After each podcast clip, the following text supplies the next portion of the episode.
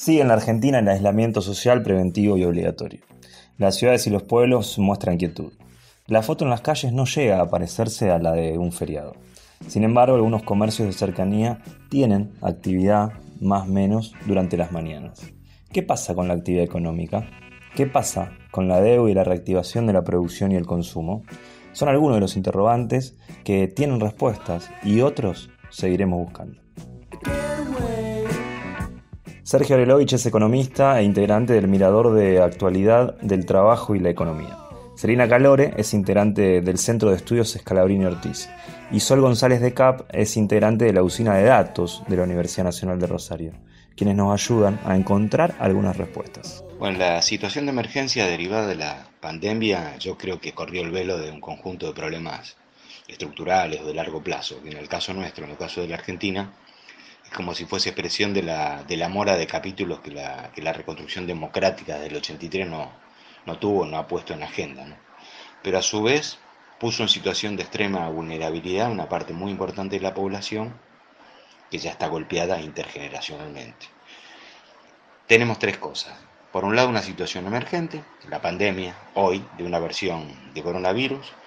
La segunda, que devela escenarios de atención urgente, esto es la población estructuralmente más vulnerada, y la tercera que permite identificar lo importante. Si queremos una síntesis, la necesidad de construir otro mundo posible y el derecho comunitario de encarar este desafío y de pensar en esa alternativa.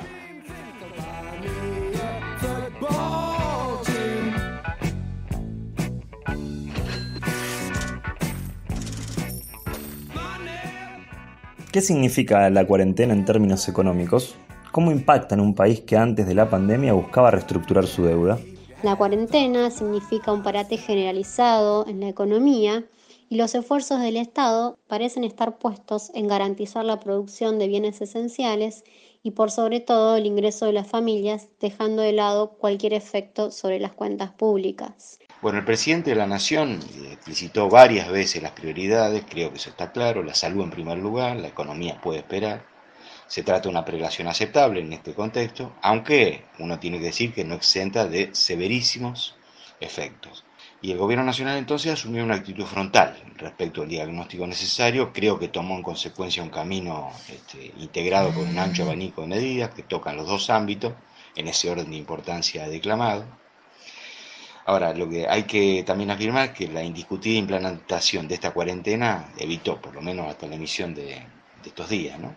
La propagación acelerada del contagio, cosa que uno no sabe cómo va a desempeñarse en el futuro. Pero por otra parte, los efectos económicos derivados de esta determinación que yo considero necesaria forman una amplia familia de, eh, casos y de efectos complejos. Como síntesis de las medidas que se anunciaron en el plano económico hasta ahora, uno puede decir lo siguiente en base a la información oficial publicada por el Gobierno Nacional. Ahí son como siete capítulos. El primero referido al ingreso familiar de emergencia para trabajadores y trabajadoras no registrados, no registradas y los monotributistas de las categorías A y B. La segunda vinculada con el beneficio extraordinario para la UH, embarazos, jubilados, jubiladas, pensionados, pensionados de la mínima. La tercera para los trabajadores y trabajadoras formales en situación crítica, que esto va a ser, me parece, una de las cuestiones que se va a tener que ampliar. La cuarta, una audaz política de regulación de precios, en algún caso de precios máximos. La quinta, una importante apuesta al crédito para garantizar el pago de obligaciones comerciales, fundamentalmente de sueldos y proveedores, con una línea de créditos que vamos a ver cómo, cómo se desenvuelve. La sexta, eh, las medidas sobre el comercio exterior para proteger por un lado la industria local y por el otro lado para fortalecer reservas. Y la séptima, un conjunto de suspensiones de plazo y normas para que no se interrumpa la cadena de pago, como el tema de la no inhabilitación de las cuentas corrientes en el caso de cheques sin fondo, etc. Estas medidas de índole económico eh, implementadas o en curso no impedirán la aparición de situaciones críticas debido a la inminencia del corte de la cadena de cobro y pagos tal como yo lo veo, sumado a la caída de ventas que es muy importante a esta altura. Quizá la nota de color que emerja de la, imagen de la transparencia de los canales venecianos sea la existencia de sobreconsumo o consumo superfluo o suntuario, cuya suspensión o diferimiento no afecta a la vida cotidiana de las sociedades y en cambio expresa el microcosmos en el que se desenvuelve quizá el 1% más rico de la población mundial. Yo, bueno, me hago cargo de las consignas, pero agrego, quédate en casa, quédate en el barrio. Se tomaron medidas de transferencia de ingresos a la población, sin importar que no se esté trabajando o produciendo durante la cuarentena, tanto para los sectores más necesitados de la economía, así como también para los sectores formales, a través tanto de un ingreso familiar de emergencia como asistiendo a empresas para que puedan hacer frente al pago de salarios y de gastos que deben enfrentar pese al parate. Esta política económica sigue la línea del plan de gobierno previo a la pandemia, con la idea de que la ayuda económica se oriente desde abajo hacia arriba para asistir primero a los más necesitados con un importante efecto multiplicador en la economía. De esta manera contamos ya con herramientas como la tarjeta alimentar para garantizar los alimentos de las familias con niños entre 0 y 6 años y otras herramientas para sostener el empleo privado, como es la doble indemnización por despido que fue reimplantada en diciembre del año pasado. Estas políticas de transferencia van a tener, por supuesto, un importante costo para el Estado, que puede estimarse en torno al 2,3% del producto. En un contexto de fuerte caída de la recaudación, se puede pensar en un agravamiento del déficit fiscal, el cual estimamos desde el CESO en torno a 5 puntos del producto.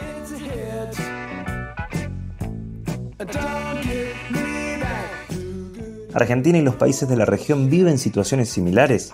¿Ya podemos analizar las medidas económicas del gobierno nacional? Lo primero que tenemos que decir es que Argentina tiene un punto de partida distinto al de la mayoría de las economías de la región y del mundo, porque mientras el mundo viene creciendo a razón del 3%, nuestro país viene registrando caídas de su Producto Bruto Interno durante los últimos dos años. A esto se le suma una situación social delicada. Los indicadores socioeconómicos ubican a la pobreza en un nivel del 35%, a la desocupación en un nivel del 9% y además continuamos presentando una alta participación de trabajo informal en nuestra economía. Como contrapartida, sí podemos decir que la Argentina también tiene un sistema de seguridad social con un altísimo nivel de cobertura y que las medidas anunciadas por el Gobierno Nacional en las últimas semanas están orientadas a compensar esa caída del consumo privado, de la inversión privada producto del aislamiento, con un mayor nivel de gasto público. Probablemente la situación con la que nos encontremos eh, a lo largo de estas semanas va a depender mucho de cómo se vienen implementando esas medidas y de cómo la actividad económica va remontando a partir de esta mayor inyección de gasto público. Argentina, a diferencia de otros países, tiene más del 35% de la población bajo la línea de la pobreza y una proporción similar en la economía informal. Por lo tanto, no solo debe poner la atención en solucionar la cuestión de salud y sanitaria respecto a esta pandemia, sino también debe tener en cuenta el agravamiento social que significa el parate de la economía y cómo atender a este universo de personas que están en extrema vulnerabilidad.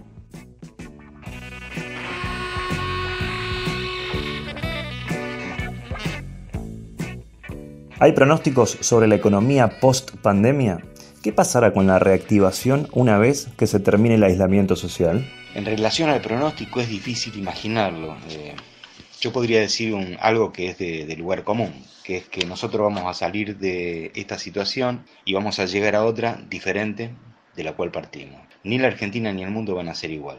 Puede ser peor, puede ser mejor. Creo que eh, en la emergencia habría que ver si el gobierno eh, decide o no decide tomar algunas medidas de mayor audacia que las tomadas hasta ahora, fruto de la situación encarada, dado que el riesgo de la pérdida de puestos de trabajo y la caída de fuentes de trabajo es altamente probable en esta situación precisamente por el tema de la asimetría en el poder de fuego que tiene la, amplitud, diversidad y heterogeneidad del arco empresario por un lado y por el otro, eh, porque no hay reservas posibles para sostener dos, tres o cuatro meses sin venta para la mayoría de las empresas. Nadie, ninguna, excepto que sea muy grande y multinacional, tiene esta posibilidad porque tendría otras posibilidades de, de zafar, con lo cual me parece que apuntalar la pervivencia de las pequeñas y medianas empresas y de algunas medianas grandes que pueden llegar a hacer mucho ruido en términos en términos de la cadena de valor, me parece pasa a ser una cuestión significativa. El pronóstico post pandemia por el momento es indescifrable. Sí hay algunas estimaciones que ubican la caída del PBI en torno a un 3% para este año en la economía argentina, pero la realidad es que sabemos que va a depender de la duración del aislamiento social y también de las medidas que vaya tomando